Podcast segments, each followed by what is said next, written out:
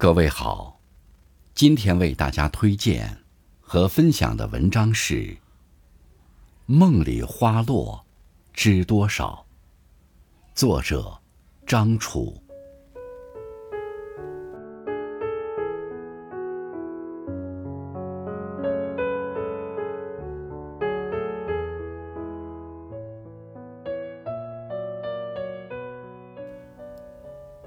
腊月三十。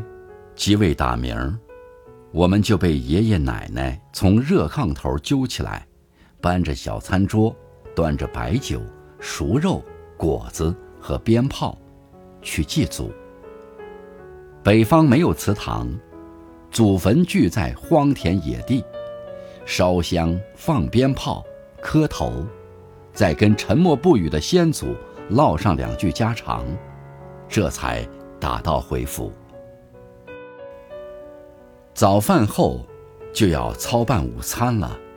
这一天的午餐是一年里最丰盛的一顿，通常有猪肉炖粉条、香菇炖公鸡、红烧鲤鱼、凉拌猪耳，运气好了会有盘冰虾。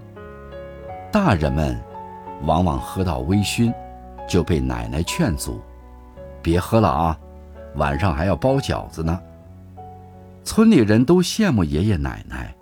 那个时候，父亲在税务局，二叔在青岛当海军，老叔在沧州上大学。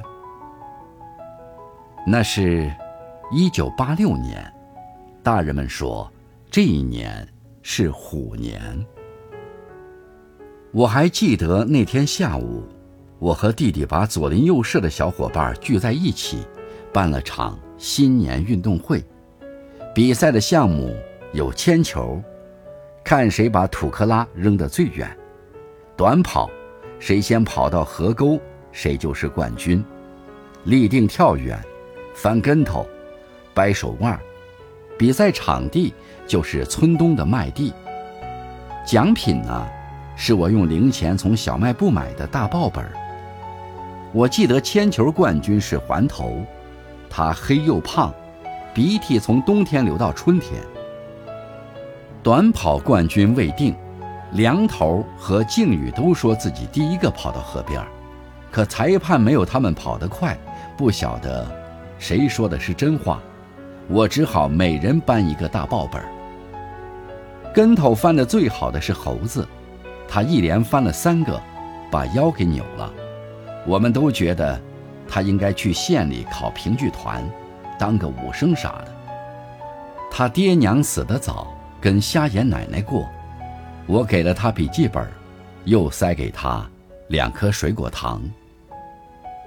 包饺子时，奶奶总要在白菜猪肉馅里放两枚五分钱硬币，说：“谁吃到谁有福。”我记得妈妈每年都能吃到。那时家里还没有电视。我们全家举办了场联欢晚会，二叔是家里最巧妙的人，爷爷垒墙，垒着垒着就歪了，二叔眯着眼说：“我来吧。”结果他垒的墙比泥瓦匠垒的还直溜。那晚他先吹口琴，后唱《军港之夜》，他的歌声引得邻家的小姑姑也趴在墙头偷听。我唱的是。小螺号。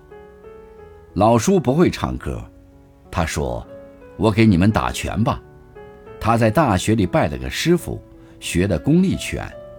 屋子里有些窄小，有些暗，他左腾右展，上踢下砸，时而灯下，时而影中，拳脚隐隐带风，险些将立柜上的水瓢扫下。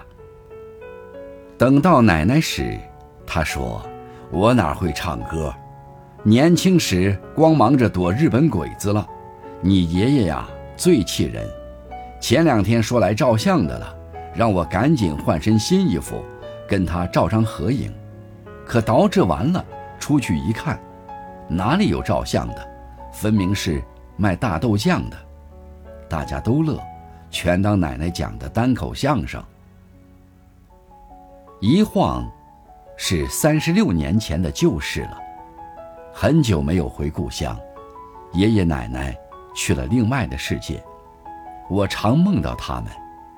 二叔二婶在妹妹病逝后，逢正月都要去千里之外的寺庙诵经祈福。老叔老婶做了公婆，春节时要和弟弟弟媳待在秦皇岛。爸爸妈妈也老了。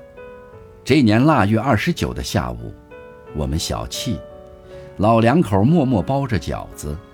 他们从没在饺子馅里放过硬币。我也有二十多年没见过环头了。听说他养了十头奶牛。梁头在镇上的中学教书，靖宇在乌鲁木齐搞装潢。猴子呢？猴子高中毕业后去当兵，又考了军校。后来，留在北海舰队，娶了个宁波姑娘。说实话，我挺想他们的。